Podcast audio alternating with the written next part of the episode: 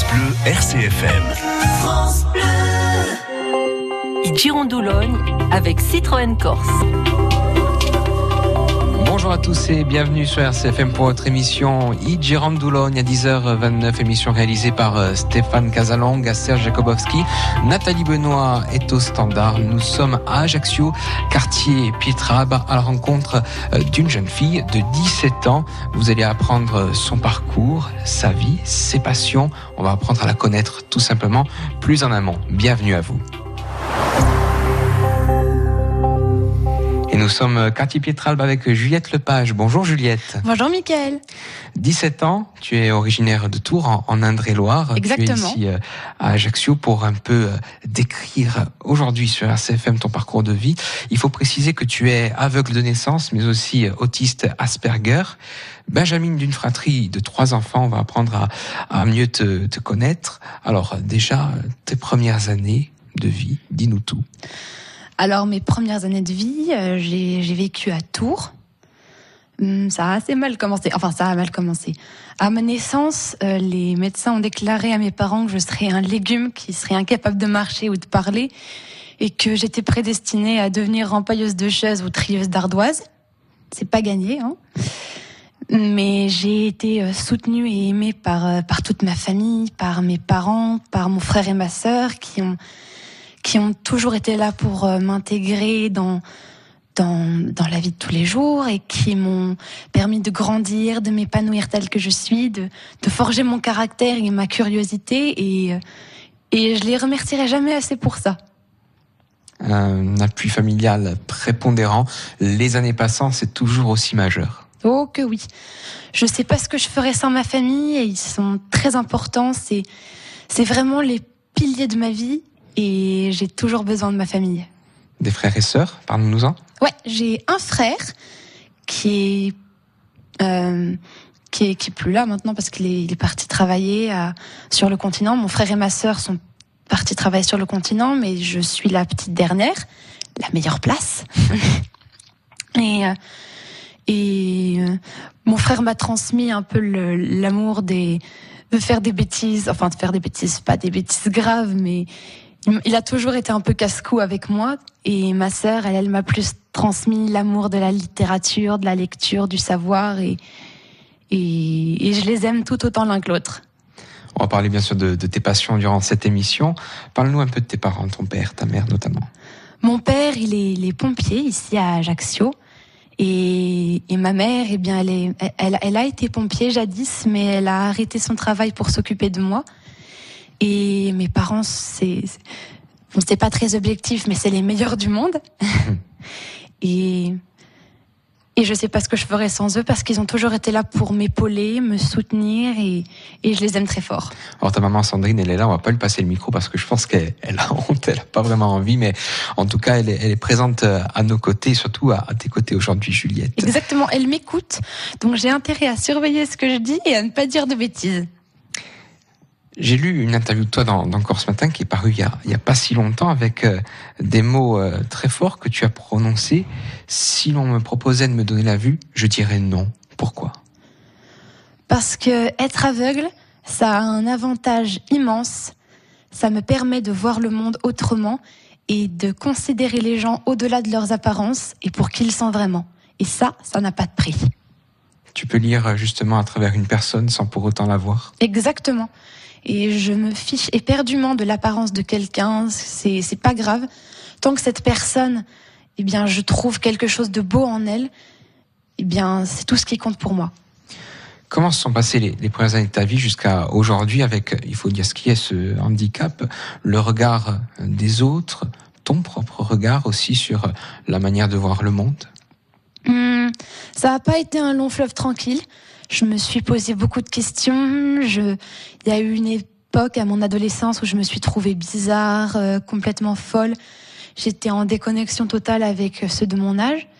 Mais depuis deux ans, depuis que j'ai découvert que j'étais Asperger, je vais beaucoup mieux. Je suis bien dans mes baskets, je suis bien dans ma peau et, et maintenant, bah, le regard des autres, c'est pas grave tant que moi je sois heureuse. Justement, tu t'es posé pas mal de questions. On, le dit, hein, tu découvres que tu es autiste Asperger il y a seulement euh, deux ans. Ça de fait rassurer aussi euh, certaines euh, choses que tu pouvais penser sur toi Ça t'a donné des, certitudes? Exactement, ça m'a permis de, de trouver plein de réponses à toutes les questions que je me posais. On dit souvent qu'il ne faut pas coller d'étiquettes sur le dos des gens, mais celle-là, elle a été salvatrice pour moi parce qu'elle m'a permis de enfin trouver un peu les rouages, un peu comme quand on retrouve la notice du meuble Ikea qu'on essaye de monter depuis un bail. Alors, du fait justement de d'être autiste Asperger aussi, ça, ça te confère euh, une extrême sensibilité, ce qui fait que tu peux être parfois difficile à canaliser. C'est ce que dit ta maman, notamment. Est-ce que tu le reconnais? Ah oui, c'est vrai.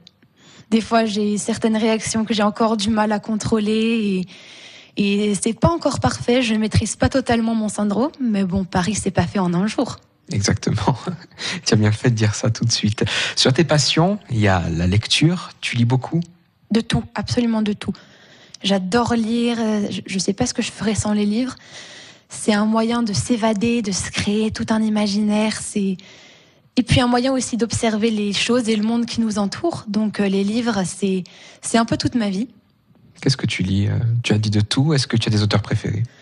Alors, euh, ça va de Les Misérables à Le Portrait de Dorian Gray, en passant par Alice au Pays des Merveilles, Les Dix Petits Nègres, Les Mille et Une Nuits ou Orgueil et Préjugés.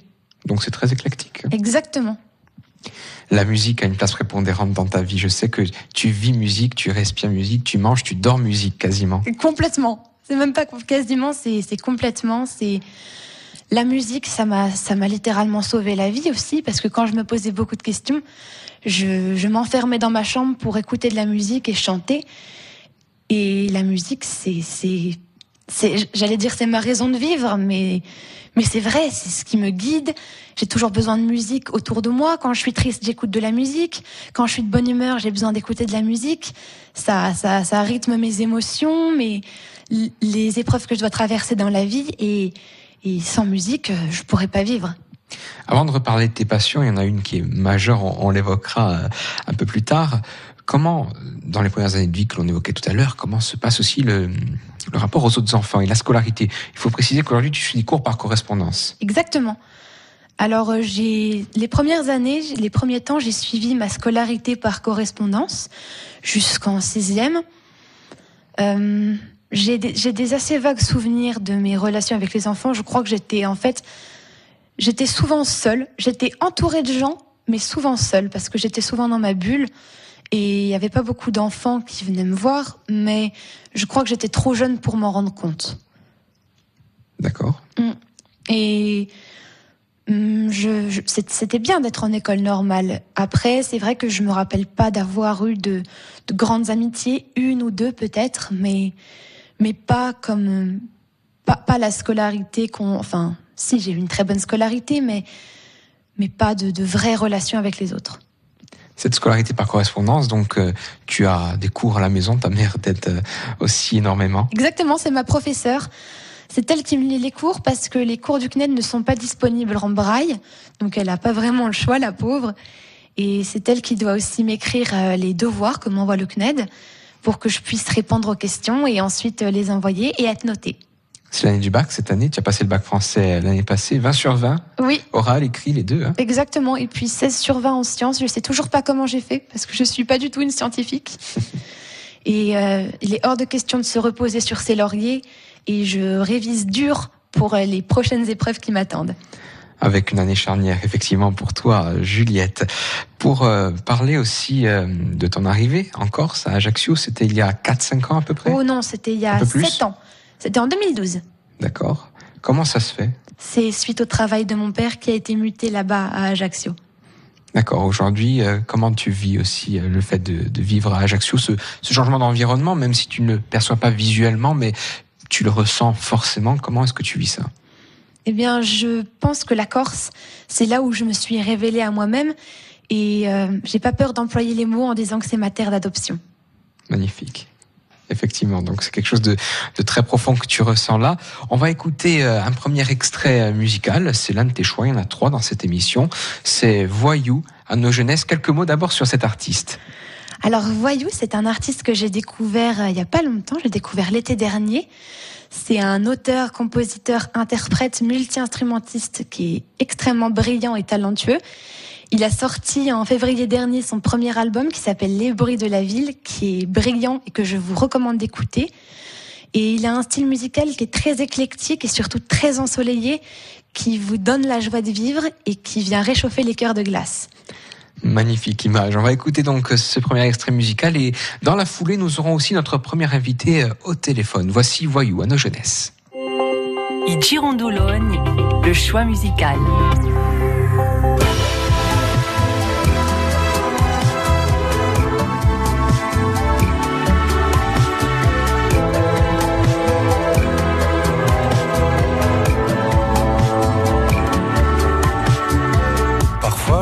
De mes méninges ces souvenirs heureux qui se mélangent au gré des météos qui changent pourvu qu'ils durent un peu. Je nous revois comme une promesse enveloppée dans nos jeunesses en satin. Apprendre au fil des maladresses et s'épanouir dans une ivresse sans fin.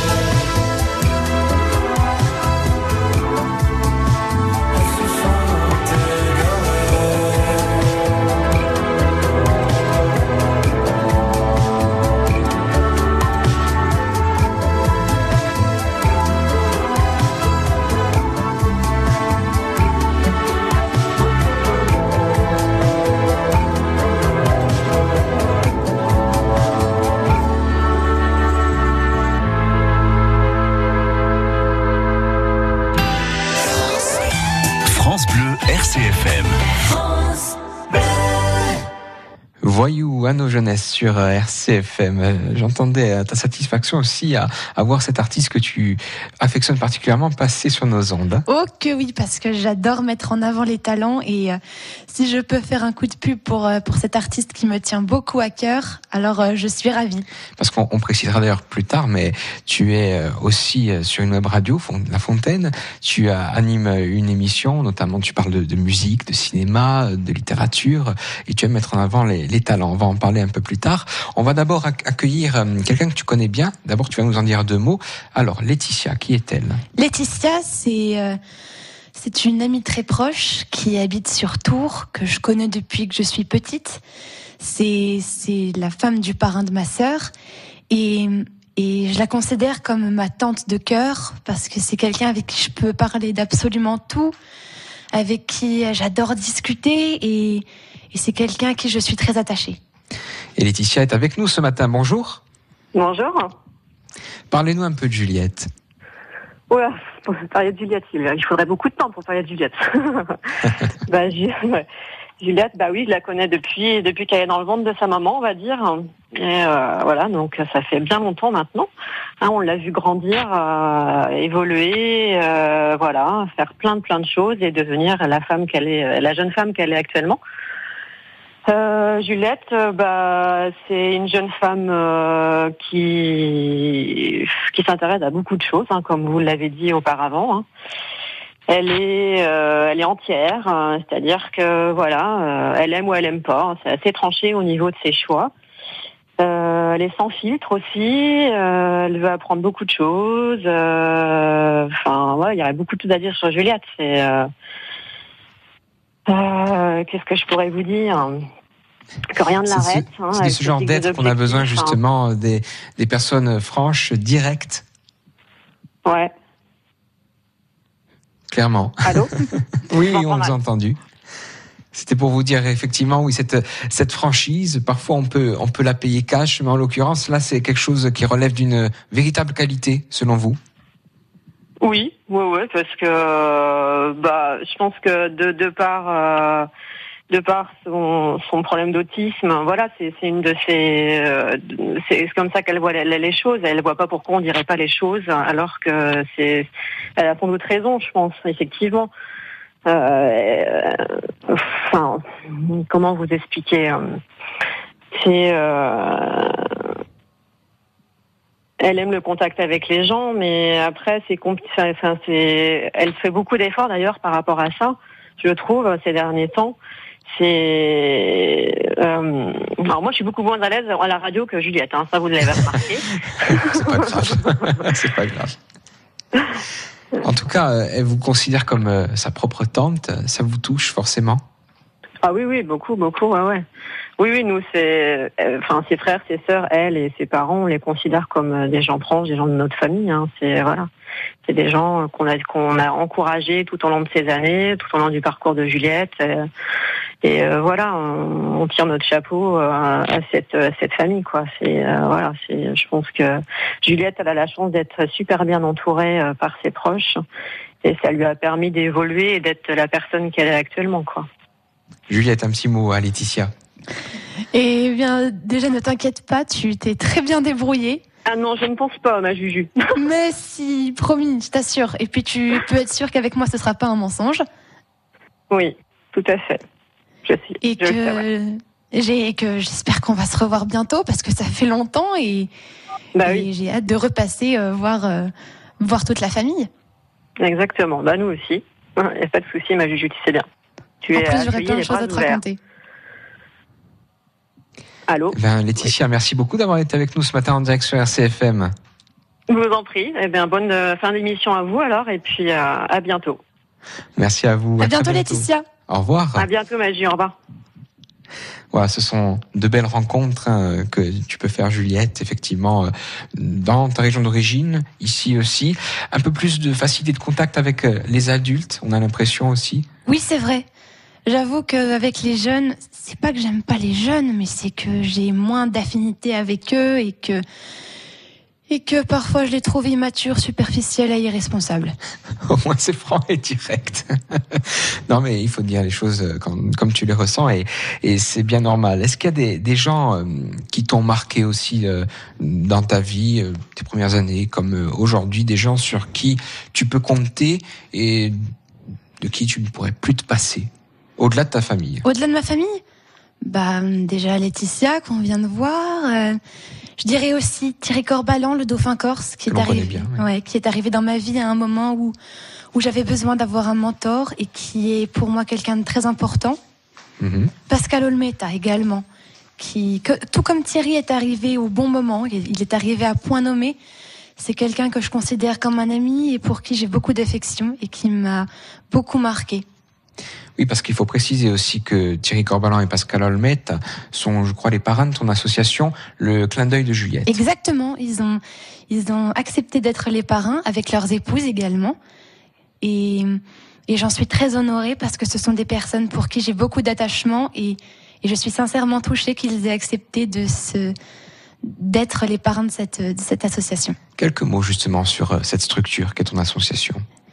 Eh bien, le clin d'œil de Juliette, c'est une association que j'ai créée qui, à travers des défis et des événements sportifs ou culturels, va permettre de récolter des fonds pour euh, améliorer le bien-être de personnes qui souffrent de maladies comme euh, l'arthrite juvénile, la mucoviscidose ou encore euh, la fibromyalgie.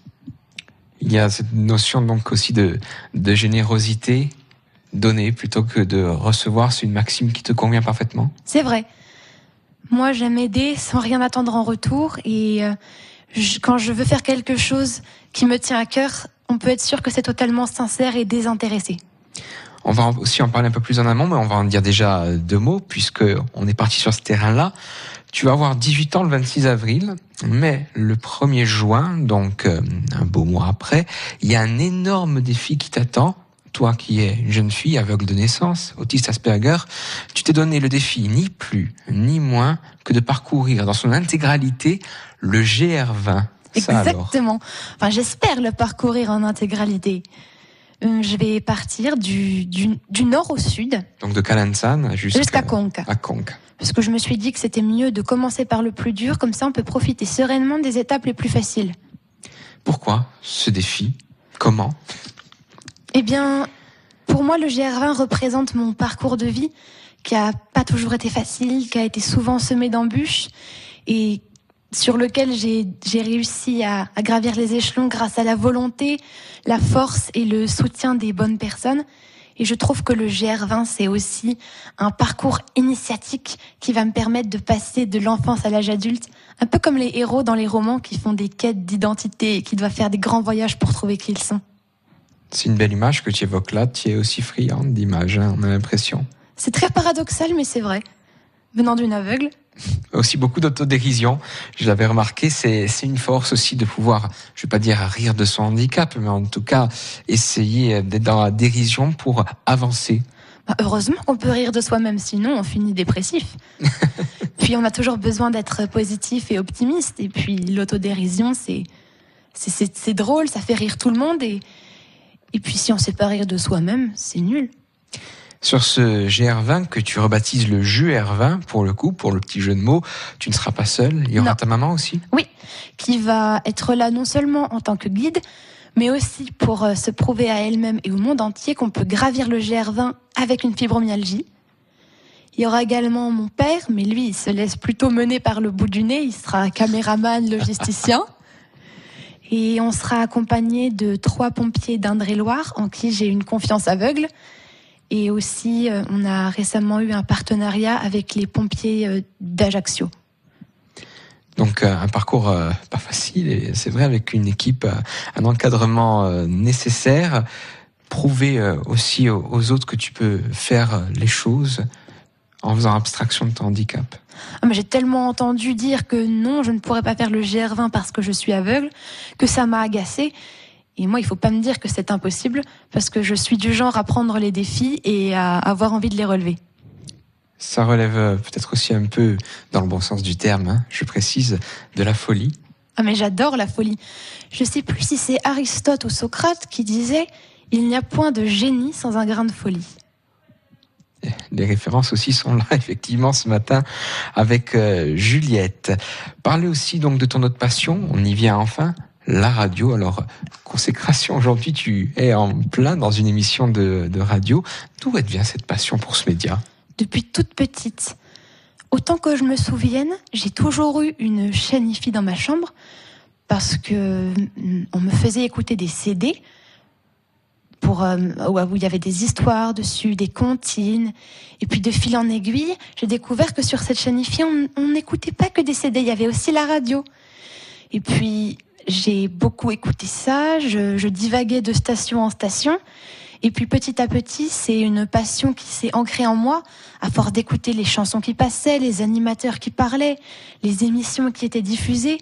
J'ai eu des périodes obsessionnelles pour tout un tas de radios. Et, et maintenant, je sais que c'est ce que je veux faire plus tard, parce que derrière la radio, personne ne me voit, personne ne sait que je suis aveugle, et les gens m'apprécient pour ce que je suis et ce dont je leur parle.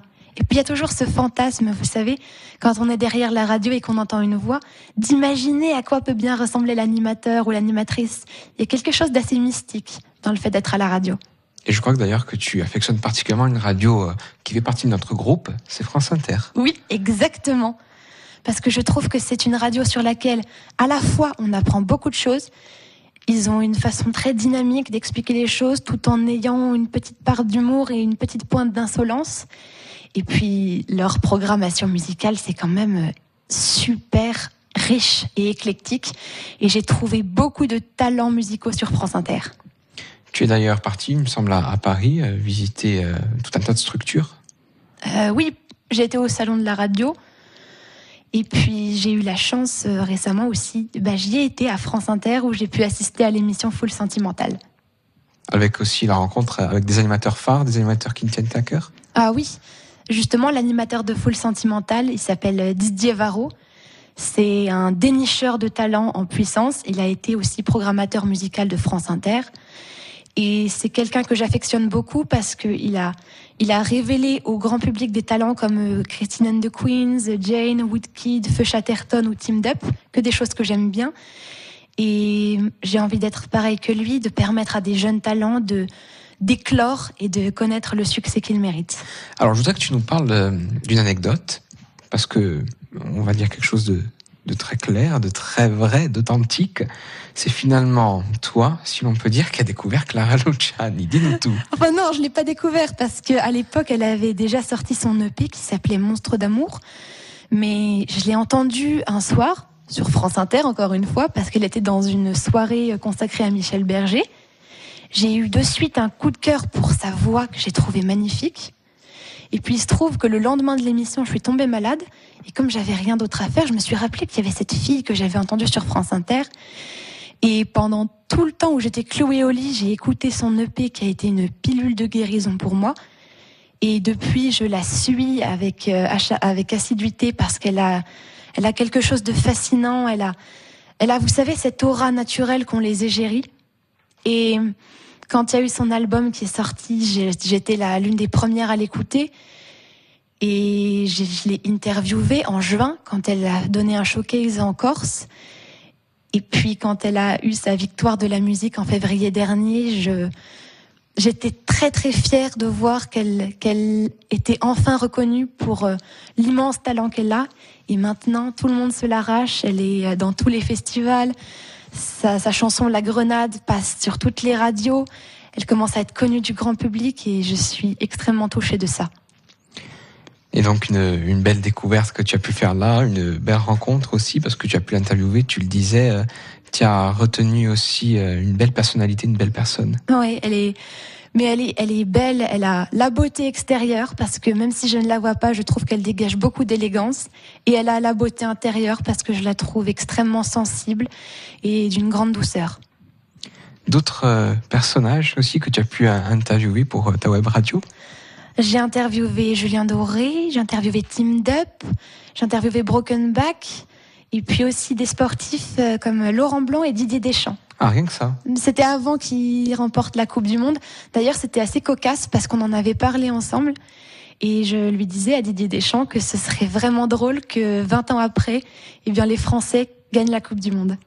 tu as été presque visionnaire pour eh, Presque, presque. Paradoxal, visionnaire pour une aveugle. oui, c'est vrai qu'on va de jeu de mots en jeu de mots Ah mais j'adore, hein. j'adore. Je sais que je suis quelqu'un qui emploie toujours le verbe voir ou le champ lexical de la vision. Ça peut choquer parfois, mais pour moi, c'est juste normal. Il y a d'autres personnes que tu aimerais interviewer, dont tu rêverais euh, de rencontrer? Ah, il y en a plein. Mon objectif suprême, ce serait d'interviewer soit Matt Bellamy de Muse ou Tim Burton. Mhm. Plus proche de nous, il y a Patrick Fiori que j'aimerais bien interviewer aussi. Mhm. Euh, et puis il y a toujours mes petits talents. Dès que j'en trouve un, j'ai envie de l'interviewer. Puis il y a Jane que je voudrais interviewer, il y a Voyou dont on parlait tout à l'heure, il y a, il y a beaucoup de monde que j'aimerais interviewer. Angèle aussi, euh, beaucoup de gens. Et si je commence à vous faire la liste, on y est encore demain. Jane que tu pourras peut-être même euh, rencontrer le, 3 août à, à Porto Latino. Ah, j'en rêve. À 11h, on retrouve euh, le Flash, Caroline Philippe, et puis la suite des Girandologne avec toi, Juliette, pour continuer à te découvrir. Ce sera jusqu'à midi.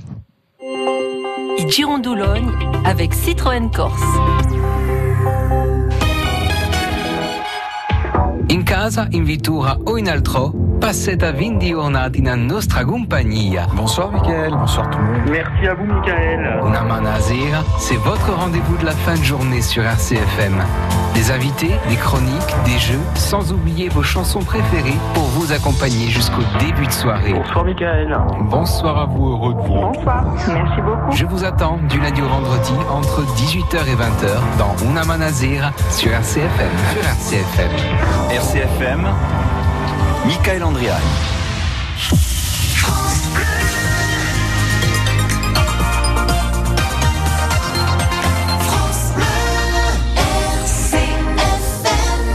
Bienvenue, il est 11h.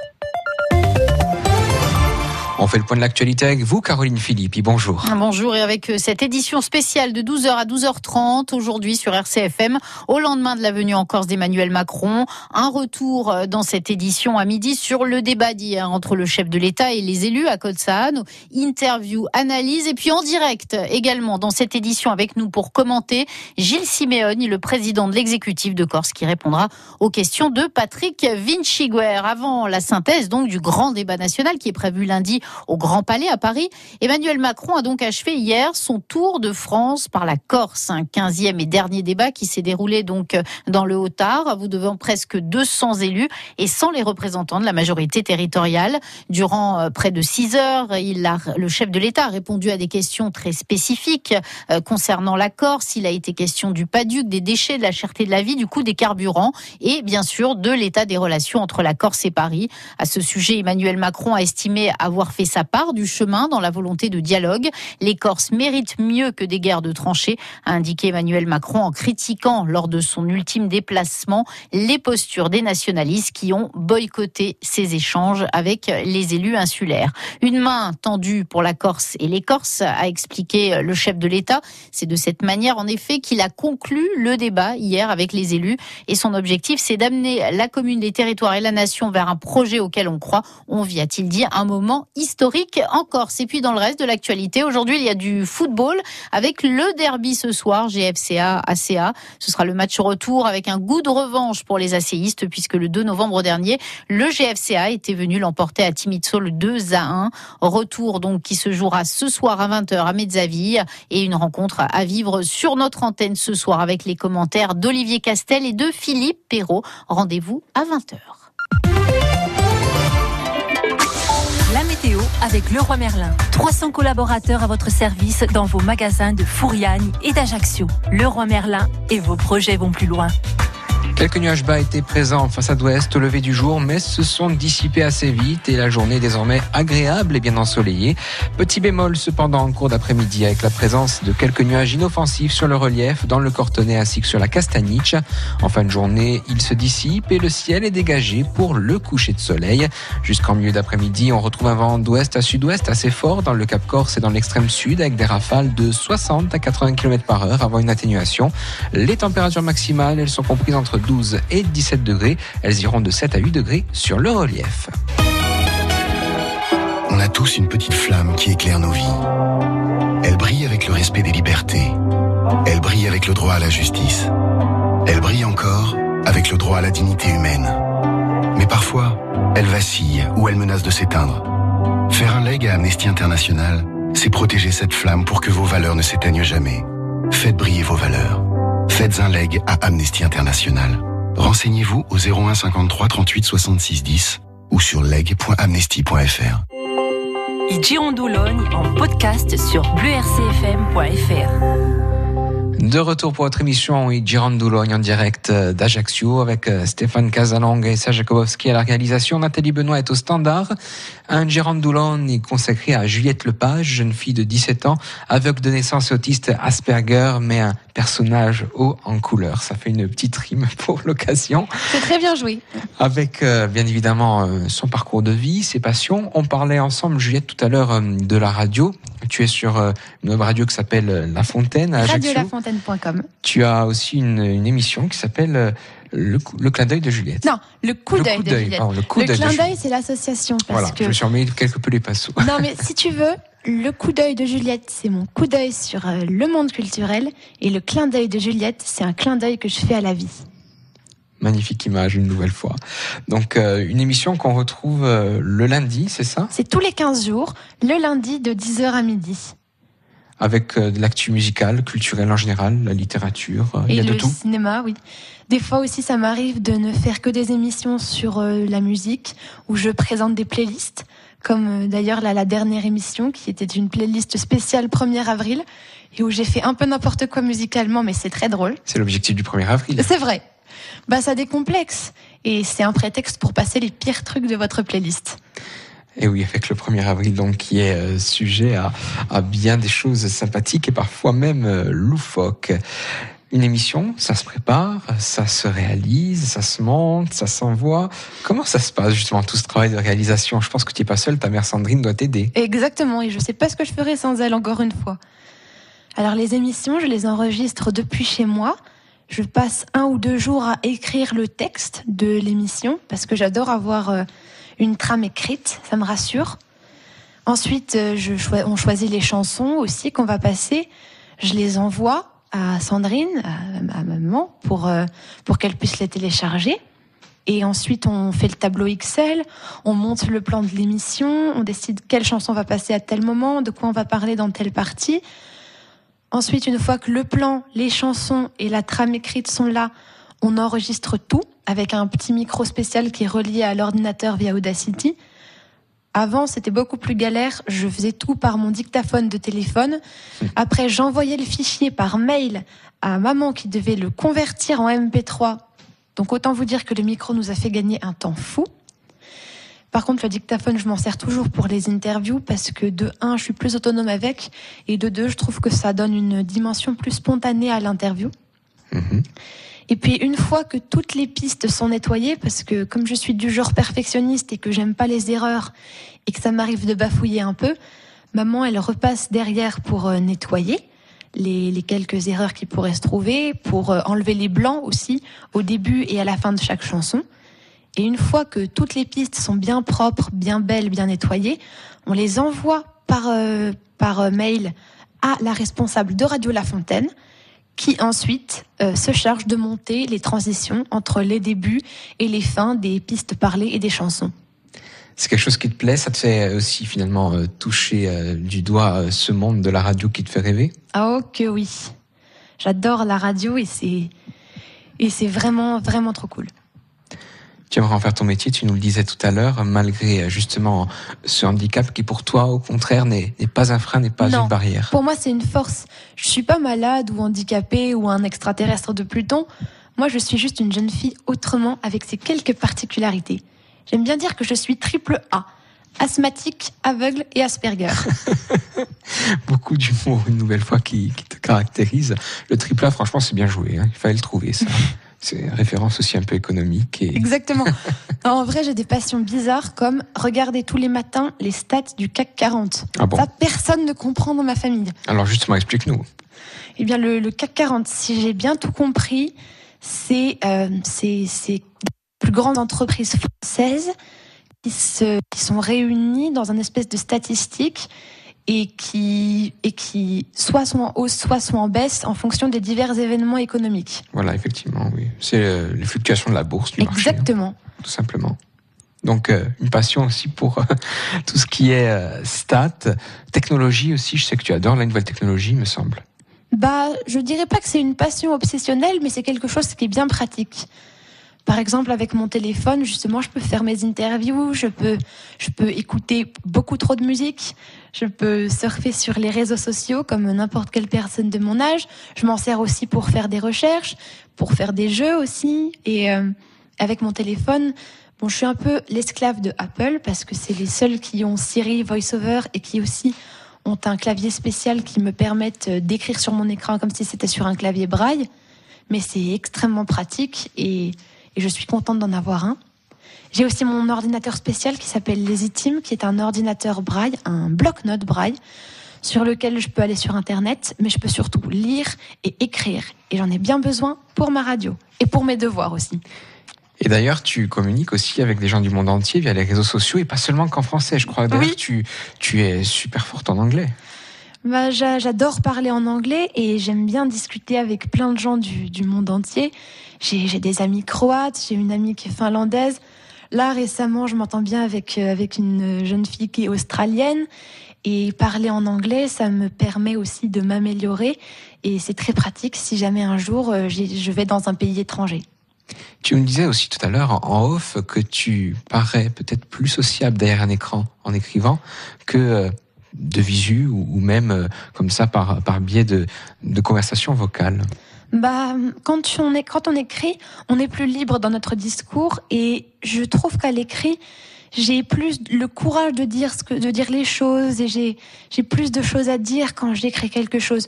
Quand je parle avec les gens, je peux être un peu plus maladroite, un peu plus, pas timide, mais, mais être en contact social avec les gens. Parfois, il y a des jours où je suis pas d'humeur du tout. Alors que quand j'écris, j'ai beaucoup plus de facilité à exprimer ce que je ressens. Et puis ça permet aussi d'exorciser les choses parfois, d'écrire. C'est un défouloir. Complètement. Parler aussi, euh, bien évidemment, reparler de ta famille. On parlait aussi de ta maman, Sandrine, qui est, qui est là avec nous. C'est ton alter ego plus que jamais. Oh que oui. J'aime bien ça, alter ego, ça lui va bien. J'y avais jamais pensé avant. Hmm, c'est mon binôme. C'est c'est notre binôme infernal. C'est c'est mon c'est mon, mon bâton sur lequel je peux m'appuyer. C'est le pilier qui me soutient. Mais j'avais pas pensé à alter ego encore. D'accord. Une moitié. Exactement. qui te permet aussi d'avancer. On parlait tout à l'heure du, du bac qui approche à grands pas. Qu'est-ce que tu envisages de faire aussi comme études euh, supérieures J'aimerais bien faire une licence de musique et musicologie parce que la musique c'est toute ma vie. Hum, Peut-être aussi une peut-être une licence de journalisme, mais il faudra qu'elle soit par correspondance et une peut-être euh, une formation aussi d'animateur radio. Mais il faut vraiment que tout soit par correspondance et j'ai déjà trouvé des choses d'ailleurs parce que je me vois pas du tout aller dans une amphi- dans un amphithéâtre, dans une fac dans une fac avec avec plein de monde, avec plein de gens que je connais pas, l'angoisse. Ça te fait peur? Un peu, oui.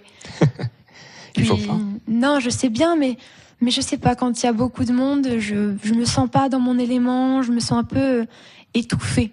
Alors que j'aime bien être seule chez moi. Je trouve que j'étudie mieux. En plus, en plus, dans les classes, il y a toujours des troubles faits qui écoutent pas. Donc la professeure est obligée de répéter, ce qui est très redondant pour ceux qui ont tout compris. Mm. Et il y a, il y a plein de petites choses comme ça, plein de gouttes d'eau qui viennent s'ajouter les unes aux autres et qui font que je préfère rester seule chez moi, tel un ours dans sa grotte.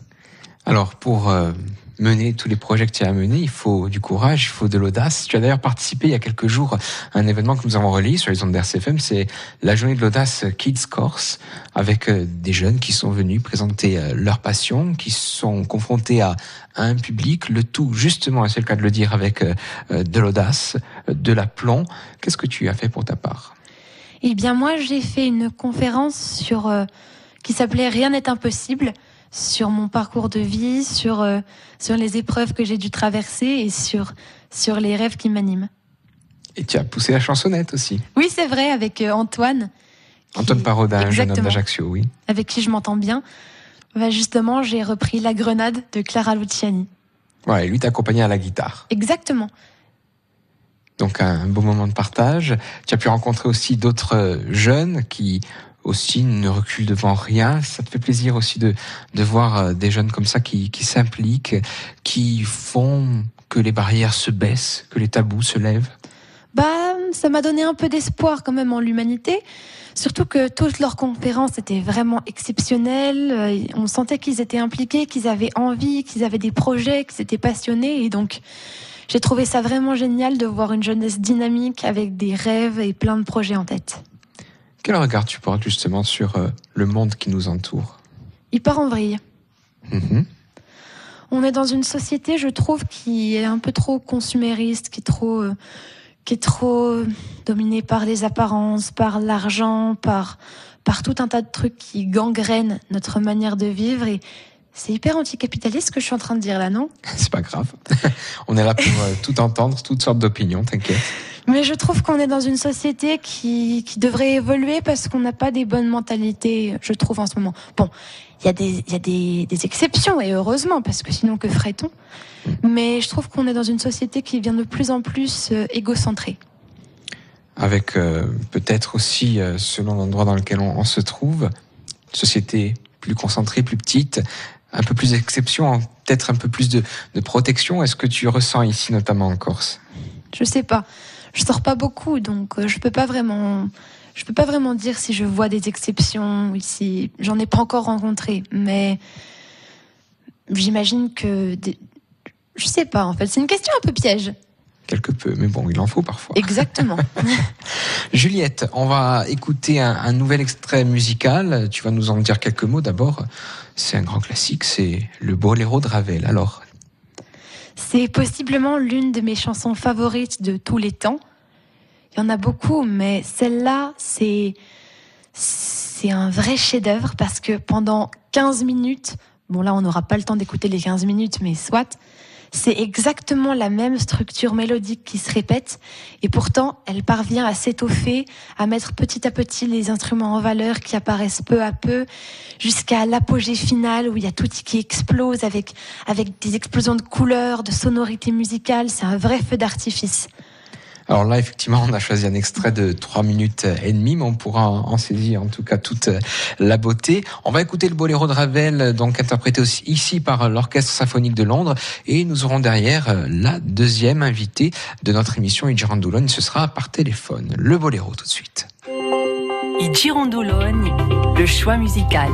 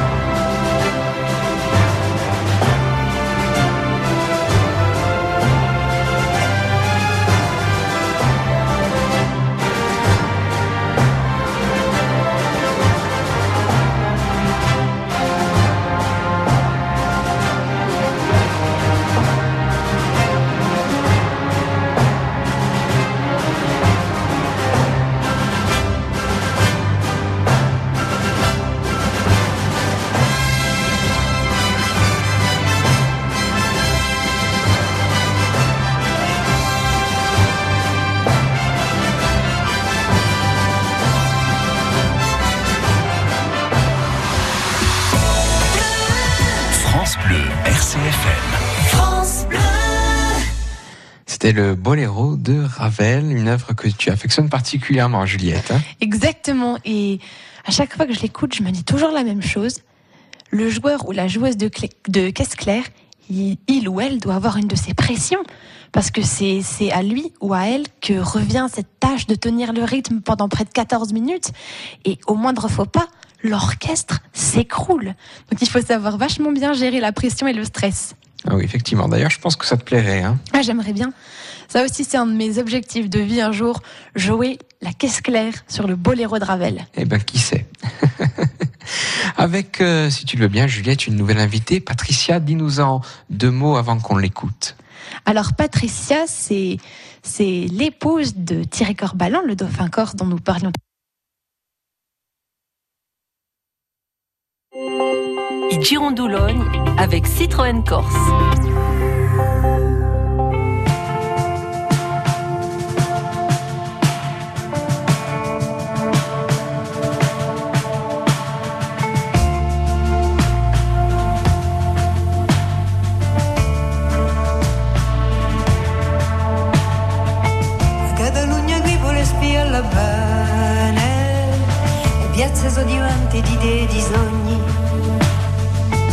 Tinte d'ore di sangue appese ai balconi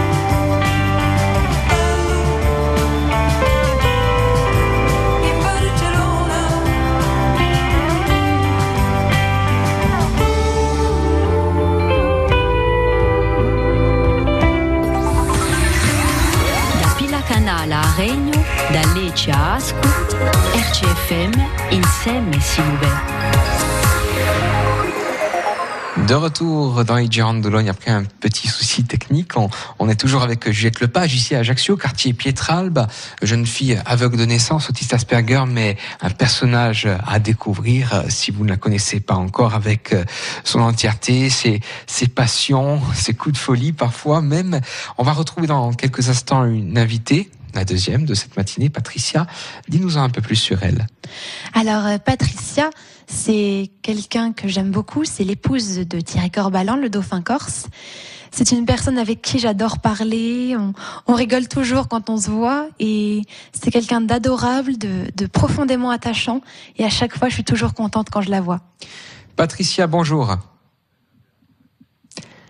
Alors, on va la rappeler. Euh, petit petit souci de, de Ce sont les aléas du direct. Bien sûr, mais la radio, c'est aussi euh, ça qui fait sa beauté, bien évidemment. C'est quelque chose qu'on qu'on ne peut pas toujours maîtriser à, 100%. Sur ta rencontre avec Thierry Corbalan, qui euh, lui aussi euh, est touché par un handicap physique, en l'occurrence amputé des, des deux bras. Un exemple pour toi? Totalement. C'est quelqu'un qui m'a littéralement sauvé parce que je l'ai rencontré quand j'étais dans une très mauvaise période, j'étais en dépression quasiment, et quand je l'ai aperçu en train de nager sans ses bras, je me suis dit, mais si lui, il arrive à faire ça, pourquoi moi, j'arriverais pas à faire du sport sans mes yeux? Et c'est comme ça que j'ai pratiqué le triathlon pendant quatre ans. Le triathlon, avec euh, un sport que désormais tu as délaissé, il me semble? Oui, j'ai arrêté. Maintenant, c'est la randonnée. Mais il y a d'autres sports que tu affectionnes. Oui, j'ai fait du judo, j'ai fait de l'équitation, j'ai fait de la natation, le triathlon donc, et maintenant euh, randonnée. On parlait de défouloir tout à l'heure pour euh, l'écriture. Est-ce que le sport en est un aussi très puissant? Ça l'a été quand j'ai fait du triathlon par exemple. Mais maintenant, la randonnée, c'est quelque chose qui me permet de méditer quand je marche et de faire des réflexions très profondes sur, euh, sur moi, sur les personnes qui m'entourent, sur le monde. C'est très introspectif comme sport, la randonnée. Ça permet aussi de se vider l'esprit Totalement. De percevoir aussi euh, euh, des choses, même si de fait tu, n'as pas ce sens qu'elle a vu, mais les paysages, tu les ressens par l'odeur, les bruits. Et puis les descriptions aussi que m'en font les gens. Là, dernièrement, j'étais au Monte d'Aragnasco et avec la magnifique croix en fer forgé, c'était sublime. Et à un moment, on est passé dans une forêt, vous voyez, un peu comme celle que celle qu'on voit dans les dans les Disney ou dans les films ou dans les livres.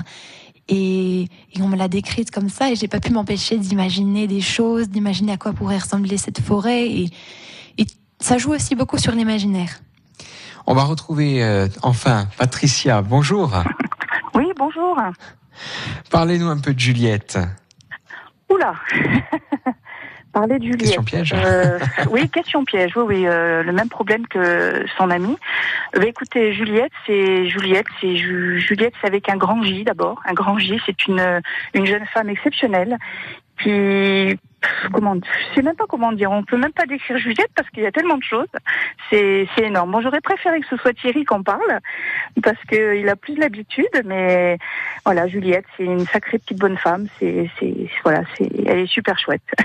Je sais pas sincèrement je les mots ne, ne me viennent pas là mais Bon, elle sait, elle sait euh, combien je peux l'aimer. Hein, c'est bon, je me répète, c'est vraiment quelqu'un d'exceptionnel.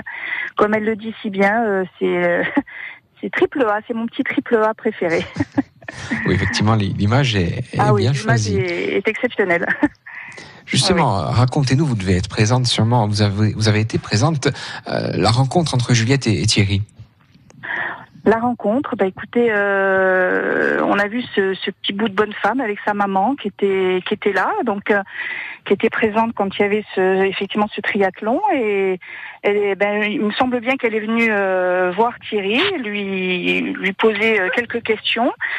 Et puis, euh, comme elle l'a dit tout à l'heure, bon, ça lui a permis euh, elle-même de pouvoir euh, aborder le, le sport euh, peut-être différemment, parce que bon, bah, ce sont des personnes qui sont différentes.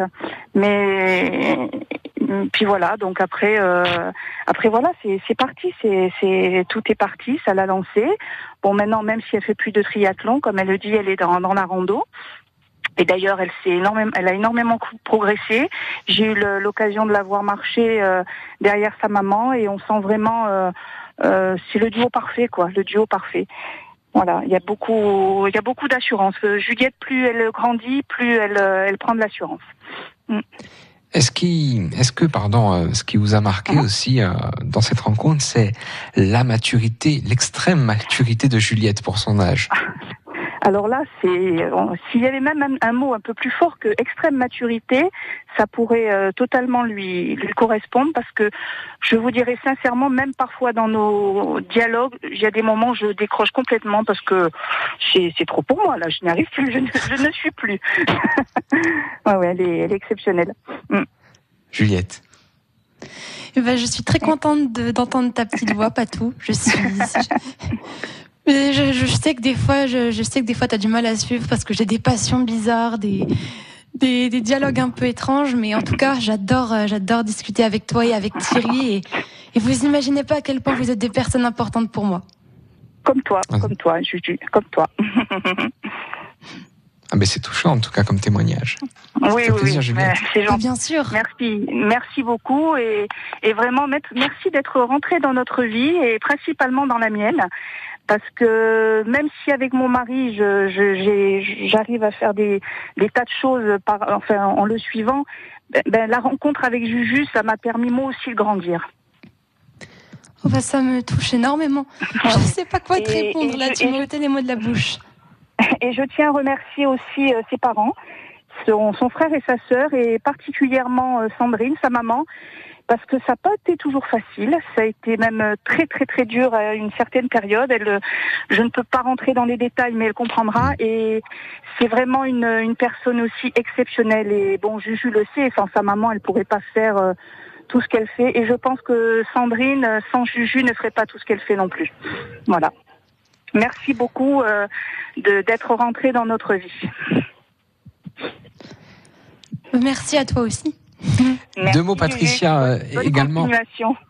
À, toi aussi et à Thierry. Avant de nous quitter Patricia, peut-être deux mots aussi sur euh, sur Thierry, il y a un nouveau défi qui arrive il me semble. Euh, oui, il y a un nouveau défi, donc euh, ça sera pour le fin juillet, donc euh, puisque Thierry euh, est dans l'année de ses 60 ans. Là, de- prochainement d'ailleurs, ce sera le 12 avril.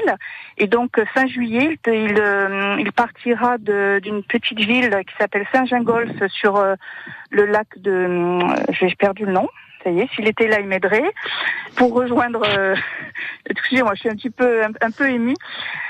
Euh, Léman, donc- non Voilà, c'est ça, merci, excusez-moi, pour le Léman. Et il fera donc euh, 60 km pour ses 60 ans. Voilà. Un défi qu'on suivra bien sûr euh, de très près. Merci beaucoup Patricia d'avoir été avec nous ce matin sur. RCFM. Merci beaucoup à vous. Bonne continuation. Merci. Également, au revoir. Au revoir.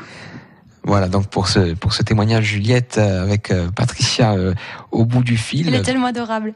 Oui, on a senti aussi une, une belle connivence entre vous deux. hein. Bah, on s'entend vraiment bien. C'est comme bah, toutes les deux personnes qui ont témoigné, Laetitia et Patricia, c'est des, c'est des belles personnes, des belles rencontres. Et, et les belles personnes comme ça, il faut surtout pas les laisser filer et surtout leur dire à quel point on tient à elles. C'est important justement aussi de, de dire ces choses-là, de dire aux, aux gens qu'on les aime avant qu'il ne soit trop tard. C'est quelque chose aussi que, que tu as pris en compte. Oui, c'est important pour moi parce que quand il y a des gens, que ce soit la famille ou les amis, qui comptent pour nous, je pense qu'il faut leur pas leur devoir une reconnaissance éternelle, mais avoir une certaine gratitude et être euh, et être toujours respectueux des gens qu'on aime. Et surtout euh, leur prouver qu'on les aime. C'est important, effectivement, avec euh, aussi ce trait de caractère qui te caractérise, c'est le cas de le dire, ta, ta franchise. Est-ce que c'est quelque chose aussi qui, d'après toi, est, est une force, quelque chose qui peut te jouer des tours parfois selon les personnes que tu rencontres? Exactement, la franchise, ça peut poser pas mal de problèmes, mais je préfère être euh, honnête, me faire plein d'ennemis et avoir la conscience tranquille, que d'être hypocrite, avoir plein d'amis mais être malheureuse. Ah oui, ça c'est sûr, effectivement. Et tu as pu euh, rencontrer aussi euh, des jeunes à la journée de l'audace, on, on en parlait euh, tout à l'heure, on parlait aussi de tes relations avec les personnes adultes. Comment tu la vois, ta vie d'adulte? Comment tu l'entreaperçois? Comment est-ce que tu l'imagines? Oh, j'espère qu'elle sera belle. Après, je suis ce genre de personne qui aime plutôt vivre l'instant présent, carpe diem. Mais si je devais essayer d'imaginer mon futur, bah, j'espère que je mènerai euh, la vie dont j'ai rêvé en, en faisant un métier qui me passionne et, et en étant entourée de belles personnes. C'est tout ce que je demande. Les voyages aussi? Oh, bien sûr.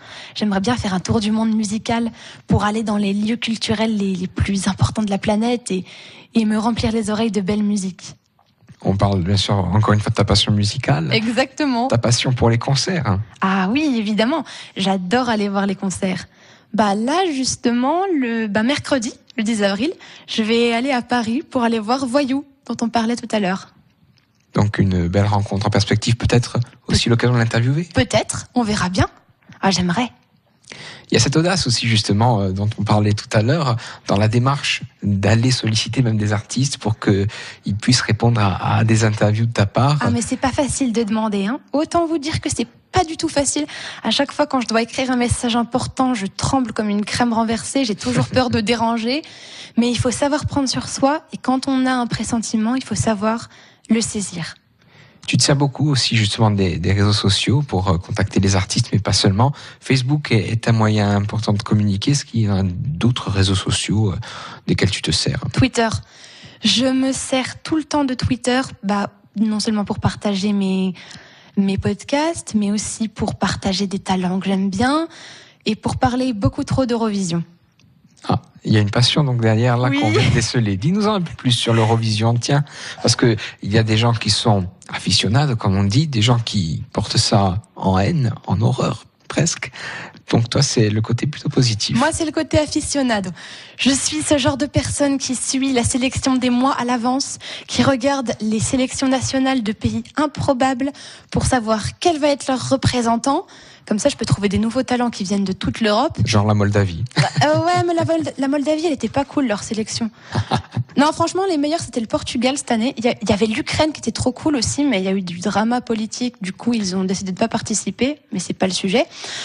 Et on adore, j'adore chercher des talents comme ça dans de toute l'Europe grâce à l'Eurovision, parce que ce n'est pas qu'un cirque musical. Il y a des très très bonnes choses à travers les années. J'ai commencé à m'y intéresser euh, l'année dernière avec euh, Destination Eurovision, parce que c'est parti d'un dépit, parce que mon favori de l'année dernière n'a pas gagné. Et j'aimais, était c'était Malo. Il avait une chanson qui s'appelait Ciao, c'était magnifique. Et j'avais beaucoup de, j'avais beaucoup de mal. Non, je n'aimais pas la chanson qui avait été choisie parce que il y avait un super beau message, mais musicalement, ça n'allait pas du tout. Et c'était un peu trop mièvre, alors qu'ils auraient pu faire un truc bouleversant, mais bref. Et du coup, par dépit, j'ai décidé d'aller voir ce qui avait été sélectionné chez les voisins. Et de fil en aiguille, j'ai commencé à suivre le- les préparations, à soutenir mes favoris et à, à regarder la finale. J'ai réussi à convaincre ma famille, j'étais contente. Et du coup, bah, maintenant que l'Eurovision 2019 est enclenché, bah, autant continuer et le suivre. Hein. Est-ce que tu aimerais justement un jour euh, te rendre dans l'un des pays organisateurs et y assister? Oh que oui, j'aimerais beaucoup. Mais bon, il faut attendre que ce soit un pays un peu plus proche parce que là, Israël, c'est carrément pas possible. C'est trop loin. Peut-être peut-être l'année prochaine, si c'est les Pays-Bas qui remportent, j'aimerais bien y aller, mais on, on verra bien. Ce sera jouable si c'est la France. Ouais, mais bon, je- c'est- c'est pas que je veux pas qu'on gagne, mais je veux pas qu'on gagne. Explique-nous. C'est-à-dire? C'est-à-dire que j'ai absolument rien contre Bilal Hassani, qui est une personne qui s'assume tel qu'il est, je trouve ça génial. Mais musicalement, c'est-à-dire que si on devait attribuer la palme d'or de l'originalité et la créativité, c'est pas lui qui l'aurait, quoi. Musicalement parlant, donc. Musicalement parlant, c'est très plat, c'est très cliché, c'est mièvre, c'est, c'est pas possible. Donc pourquoi pas espérer par exemple pour l'Italie ou... Non, l'Italie, c'est sympa, mais c'est pas mon style et j'aime pas la voix du chanteur. Bon. Non, je serais plus soit Team Lettonie plutôt ou Team Slovénie, qui est pas mal la Slovénie. Bon, la Slovénie c'est un peu jouable, un peu plus jouable. C'est un peu plus jouable. En plus, leur, euh, leur chanson est super belle. C'est de la pop qui est très planante. C'est trop bien. On disait tout à l'heure aussi que tu pousses parfois la, chansonnette. Tu as chanté à la Grenade à la Journée de l'Audace euh, récemment au Centre culturel de Portich. Il me semble aussi que tu poursuis un rêve de participer à une émission de télé. N'oubliez pas les paroles. Ah oui, c'est vrai. Ça fait trois ans que je regarde l'émission. Je saoule tout le monde avec ça. Et comme j'ai pas encore 18 ans, je rage parce que je peux pas encore y participer. Mais là, j'ai vu qu'il y avait des castings qui auraient lieu le 2 mai. Le 2 mai, c'est bon, j'aurai 18 ans. Et du coup, j'ai été inscrite pour pouvoir y participer. Et on suppose aussi que via tes capacités, tu as une mémorisation parfaite des paroles. Je sais pas si elle est parfaite, mais à force d'entendre des chansons qui sont soit rebattues à la radio, soit rebattues au clip, soit que j'écoute en boucle sur mon téléphone, j'arrive à, à retenir certaines paroles. Avec euh, aussi donc peut-être euh, des facilités selon les goûts, peut-être. Oh bah, totalement selon les goûts. C'est-à-dire que si on me propose euh, des chansons que je n'aime pas, je suis capable de refuser, même si ça peut me rapporter des points. D'ailleurs, il me semble que ça fait des semaines que tu te poses la question de quelle chanson tu vas pouvoir interpréter pour euh, ce casting. Ah oui, je suis en galère totale, je ne sais pas du tout quoi choisir parce que j'ai plein d'idées en même temps, mais je vais essayer de canaliser ces idées et je suis sûre que j'arriverai à choisir quelque chose de bien. Petite question piège, t'as dit qu'il n'y en aurait pas, mais là je suis bien obligé, vu que tu connais un peu la radio, la musique. Qu'est-ce qui fait une bonne chanson? Qu'est-ce qui fait une bonne chanson? Hmm. Eh bien, ce qui fait une bonne chanson, c'est que le chanteur arrive à transmettre des émotions, que la mélodie soit belle, qu'on arrive à la retenir, mais qu'elle reste élégante malgré tout, et qu'il y ait un peu de sens aussi dans les paroles, parce qu'un texte nul, ça peut tout vous ruiner. Tu es plus justement chanson à texte, euh, musique enivrante, les deux? Les deux. Musique enivrante et chanson à texte. Après, le texte, je suis très exigeante en français. Par contre, en anglais, depuis la fois où j'ai essayé de traduire les Beatles, j'ai abandonné l'exigence du texte. Oui, parce que on a tous remarqué un jour ou l'autre quand on essaye de, de déchiffrer les, les paroles de chansons en anglais, même de, de groupes euh, magnifiques et qui ont un succès monstre, parfois c'était euh, vraiment euh, dans la simplicité Bah, je sais pas, hein. je sais pas ce qui s'est passé. Soit les Beatles rentraient d'une soirée arrosée, soit ils ont demandé à un enfant de 5 ans. Mais Hello Goodbye, qu'est-ce qui s'est passé au niveau des paroles? Je cherche encore. Peut-être effectivement que tu as la réponse, hein, que tu l'as trouvée toi-même. Et puis sinon, la l'autre fois où j'ai essayé de traduire une chanson, j'aurais tellement pas dû. Les paroles, on dirait qu'elles ont été écrites par un obsédé à moitié. J'ai voulu traduire Despacito. Déjà, Ah. déjà, on part mal. Mais je savais que c'était caliente, mais quand même, là, il y a des limites. Ah ben effectivement, et puis c'est vrai que là aussi on, on touche à, à de la musique dite commerciale. Quel regard tu portes là-dessus? Ça dépend. Il y a des très bonnes choses qui peuvent venir de la musique commerciale, mais, mais bon, la plupart du temps, c'est pas que c'est horrible, mais des fois, on se demande pourquoi ça marche. Heureusement, pour les musiques commerciales, j'ai trouvé un remède postmoderne jukebox. C'est-à-dire que c'est une chaîne YouTube qui reprend des morceaux comme Despacito, comme, comme I'm a Barbie Girl, des trucs insupportables, Mm. mais qui les transforme en joyaux parce qu'il les enrobe dans une enveloppe de jazz. Ah, c'est excellent. Mais tu as d'ailleurs fait la transition avec le dernier morceau que l'on va écouter de euh, Blossom Derry, Someone to Watch Over Me. Dites-nous en un peu plus. C'est une chanson que j'ai découvert assez par hasard en fait. C'est un standard du jazz qui, est, qui a d'abord été popularisé par Gershwin, qui l'a inclus dans une de ses comédies musicales. C'est une chanson qui a été reprise par tout un tas de gens comme Chet Baker, comme Sleeping at Last, qui ont fait une cover qui est absolument magique, que vous devriez écouter, chers auditeurs, après celle de Blossom Diary, parce que c'est un diamant brut. Et en fait, je voulais passer du jazz. J'ai hésité entre celle-là de Blossom Diary et euh, Loving You de Minnie Riperton, que j'ai découvert il y a pas longtemps. Mais Blossom Deary, elle dégage cette espèce de douceur enfantine que je trouve magnifique. Et sa version de Someone to Watch Over Me, elle est très apaisante. Eh bien, on écoute ton troisième et dernier choix musical de cette matinée, Blossom Derry, Someone to Watch Over Me. Et on se retrouve tout de suite après. I Girondologne, le choix musical.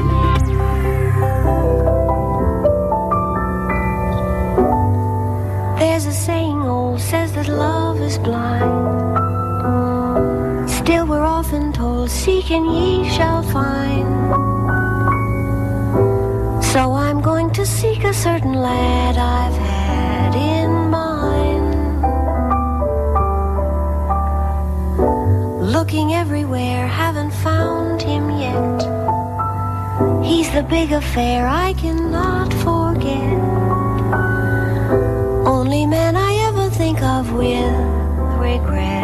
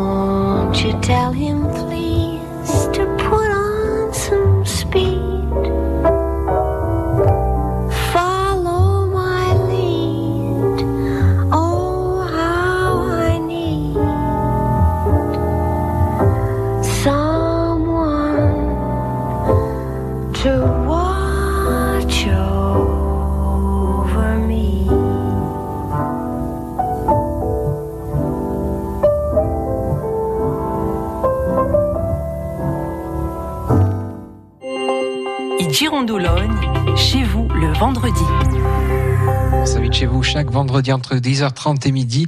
Émission réalisée en partenariat avec Citroën Corse, toujours euh, chez Juliette Lepage, ici, quartier Piétralbe à Ajaccio. Passion de jazz. Hein Exactement. Le jazz, c'est quelque chose qui m'a, enfin, qui m'a toujours, non. Quand j'étais petite, erreur de débutante, je trouvais que le jazz, c'était ennuyeux. Et il y avait qu'une seule œuvre que je pouvais écouter. C'était le générique de Ascenseur pour l'échafaud par Miles Davis. D'accord. Et puis, euh, j'ai découvert Postmodern Jukebox. C'est une amie qui me l'a fait découvrir, ce dont je parlais tout à l'heure. Et je me suis rendu compte que, mais en fait, le jazz, c'est cool. Et puis, je me suis mis de fil en aiguille à écouter des grands noms comme, comme Ella Fitzgerald, comme Sarah Vaughan. J'ai euh, agrandi ma culture sur Miles Davis. J'ai découvert Herbie Hancock. Et puis là, j'ai découvert euh, mes, mes, deux petites chouchoutes en ce moment. C'est euh, Blossom Deary qu'on vient d'écouter et Minnie Riperton que j'ai découvert par hasard dans The Voice il y a quelques temps, qui était une diva de la soul qui a une voix juste angélique. Et tu sais d'ailleurs qu'on a un très bon festival de jazz à Ajaccio. Je sais, Jazz in Ayach, mais j'ai pas encore vu la, progr la, la programmation. Bon, bon, on la cherchera pour toi et puis euh, ça approche, hein, puis c'est au mois de juin, donc euh, du côté du, du Lazare, avec de, de, très belles personnalités sur scène. Je crois que Paul Mancini, d'ailleurs, le saxophoniste ajaxien, sera de la partie. Oh, bah ça c'est bien, ça va falloir que j'aille voir. Avec euh, de belles découvertes musicales que nous avons fait ce matin aussi sur RCFM, euh, grâce à toi. Qu'est-ce qu'on peut dire aussi de plus sur ton parcours euh, d'études là qui qui est tout proche euh, de se terminer, parcours d'études secondaires avec le bac, tu es en série littéraire, ça tombait sous le sens de choisir euh, une série L pour toi. Depuis le CM2, je sais que je veux faire bac L. Parce que la littérature, c'est c'est très très important pour moi. Et puis j'ai jamais été une scientifique. Et puis bon, sciences économiques et sociales, le CAC 40 c'est cool, mais je me vois pas l'étudier tous les jours donc plutôt euh, une littéraire que une économique, une, une scientifique. Exactement. Comme tu nous le disais tout à l'heure. Comment euh, aussi euh, vois-tu la chanson corse Parce qu'on a parlé de plein de styles, mais je crois que tu aimes notamment un artiste que nous diffusons souvent, c'est Petro Guelfucci. Oh, exactement. C'est quelqu'un que j'admire beaucoup. Corsica, c'est l'une de mes chansons préférées. Je la chante aussi. J'adore la chanter. Ça, je l'ai je l'ai déjà interprété avec euh, l'association dont je fais partie qui s'appelle les Petites Mains Symphoniques. Et c'est vrai que j'aimerais beaucoup la chanter en duo avec Petro Guelfucci un jour. Une rencontre aussi, pourquoi pas avec l'artiste Ah oui S'il nous écoute. Exactement. J'espère. Euh, je, je, D'ailleurs, je crois que je, je normalement, je vais l'interviewer en avril. D'accord, à la fin du mois. Hein. Exactement. Petro Guelfucci, donc, qui a sorti son dernier album intitulé Imo Tesor. Et parle-nous de ton aventure avec les petites mains symphoniques. Pour ceux qui ne connaîtraient pas aussi, de quoi s'agit-il? Eh bien, les Petites Mains Symphoniques, c'est une association qui a été créée par Monsieur Éric Dufay et qui met en valeur des enfants musiciens de 6 à 17 ans qui jouent de tous les instruments, de la trompette, du piano, du violon, du chant aussi. Et c'est un grand orchestre qui chaque été se réunit en Normandie pour son académie et le Festival des étoiles symphoniques à Verneuil-sur-Avre. Et puis aussi, ils ont une déclinaison corse de ce festival. C'est le festival Benista Étoiles Symphoniques qui a lieu tous les ans en octobre à l'île Rousse. Voilà, donc du côté de la Balagne, effectivement, euh, festival que l'on a l'habitude de, de, suivre et de, et de, promotionner sur RCFM. Tu joues d'un instrument? Alors je chante beaucoup. Euh, je joue du piano, mais c'est plus du bidouillage. J'en ai joué pendant très très longtemps du piano. Et puis, je suis rentrée au conservatoire et on a essayé de me faire rentrer dans un moule. Et je déteste ça. du coup, ça m'a bridée. J'ai arrêté le piano pendant cinq ans. Et j'y suis revenue il y a deux ou trois ans grâce aux petites mains symphoniques. Et maintenant, bah, je m'en sers pour m'accompagner quand je chante.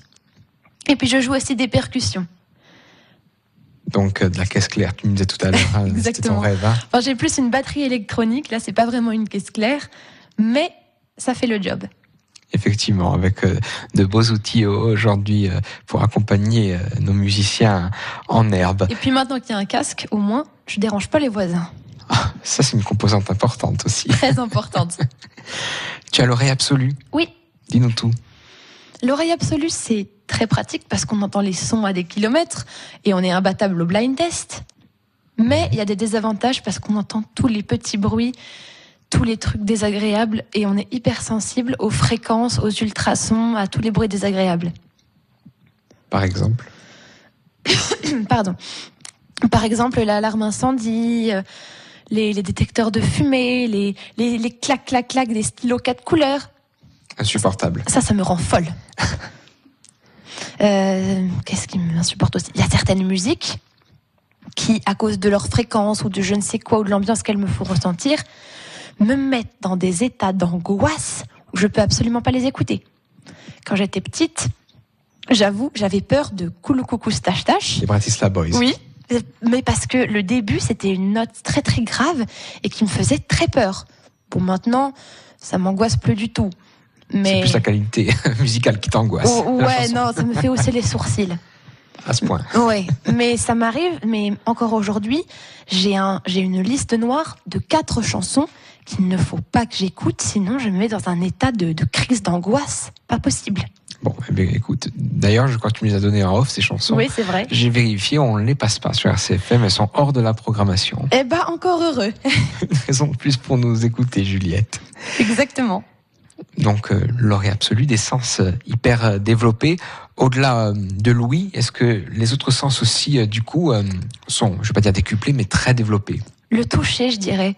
Je suis très sensible aux textures des choses, au toucher, mais autant Louis pour le toucher, je pense que les deux sont dus plus au syndrome d'Asperger qu'au fait d'être aveugle. D'accord. Donc, euh, c'est plus par ce biais-là que, effectivement, euh, tu as des capacités qui sont euh, élevées. J'ai vraiment une hypersensibilité au niveau du toucher. Par exemple, si j'ai un toucher que j'aime pas du tout, ça va me donner vraiment une répulsion. Et même si j'arrive à avoir des meilleurs contacts avec les autres, j'avoue qu'il y a des jours où il faut pas qu'on me touche quand je suis pas de, de bonne humeur. Chacun ses jours, après, c'est normal. Exactement. Ça, c'est normal, c'est le propre de tout un chacun. Et justement, euh, les prochains jours, là, qui t'attendent, qu'est-ce que tu vas faire? Tu vas réviser, je suppose, aussi le bac déjà? Exactement. Je vais réviser le bac, surtout que j'ai deux sujets d'histoire qui me plaisent vachement bien. Alors, Mai 68 dans les médias, qui je trouve résonne parfaitement bien avec la crise des Gilets jaunes. Hier, je me suis lu toute la biographie de Daniel Cohn-Bendit. Et puis aussi euh, Chine contre Japon, euh, concurrence régionale pour ambition mondiale, dans lequel on apprend que les Chinois et les Japonais adorent se battre pour savoir à qui appartient tel ou tel archipel. c'est magnifique. En tout cas, c'est même euh, limite très cocasse. Ah mais j'aime bien. Enfin c'est pas très drôle parce que du coup ils se font la guerre, mais mais c'est intéressant.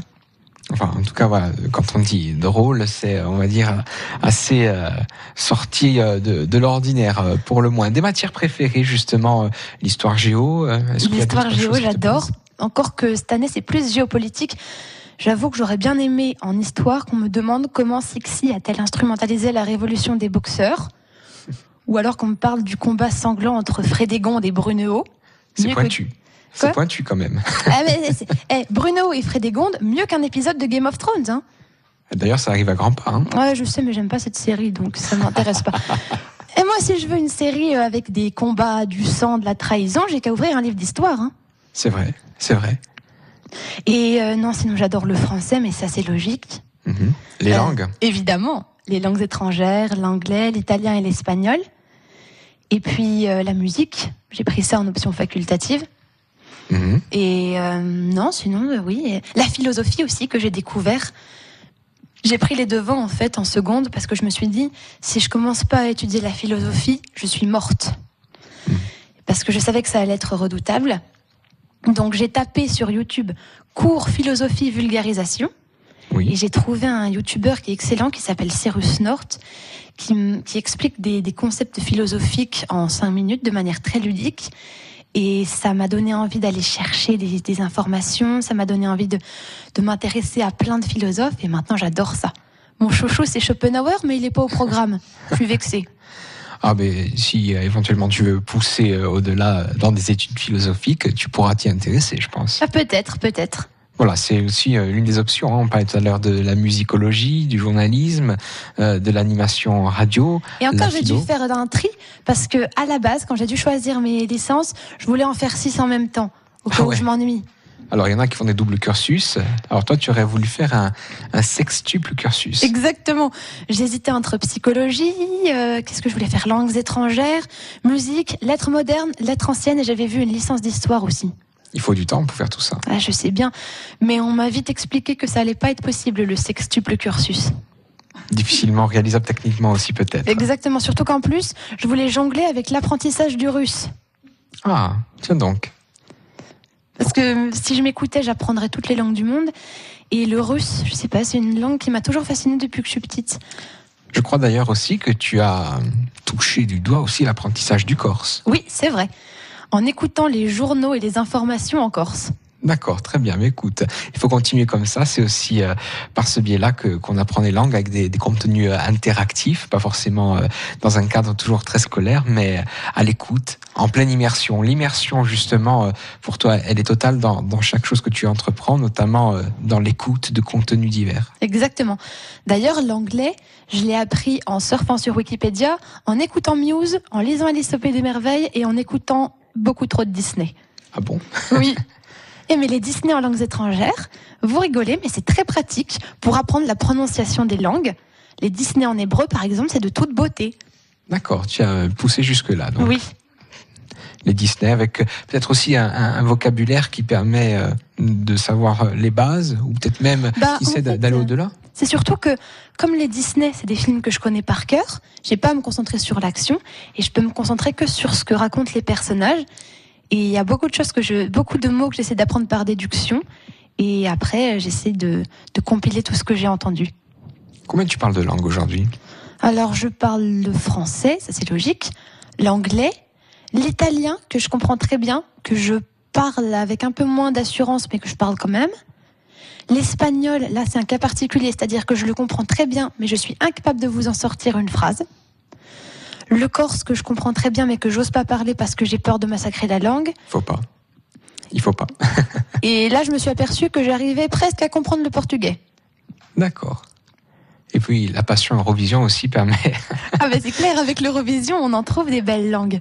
De trouver de, de belles langues et, et de belles spécificités, Juliette. C'est peut-être aussi pour ça que j'aime tant l'Eurovision. Ah Oui, pour ce brassage de culture, ce mélange des langues et ce mélange musical qui peut être parfois de bon ou de très mauvais goût. Ah, bah c'est clair. C'est totalement ça. Juliette, il va être bientôt l'heure pour nous de, de nous quitter. Est-ce que tu as un message à faire passer? Le micro est, est grand ouvert. RCFM est à toi.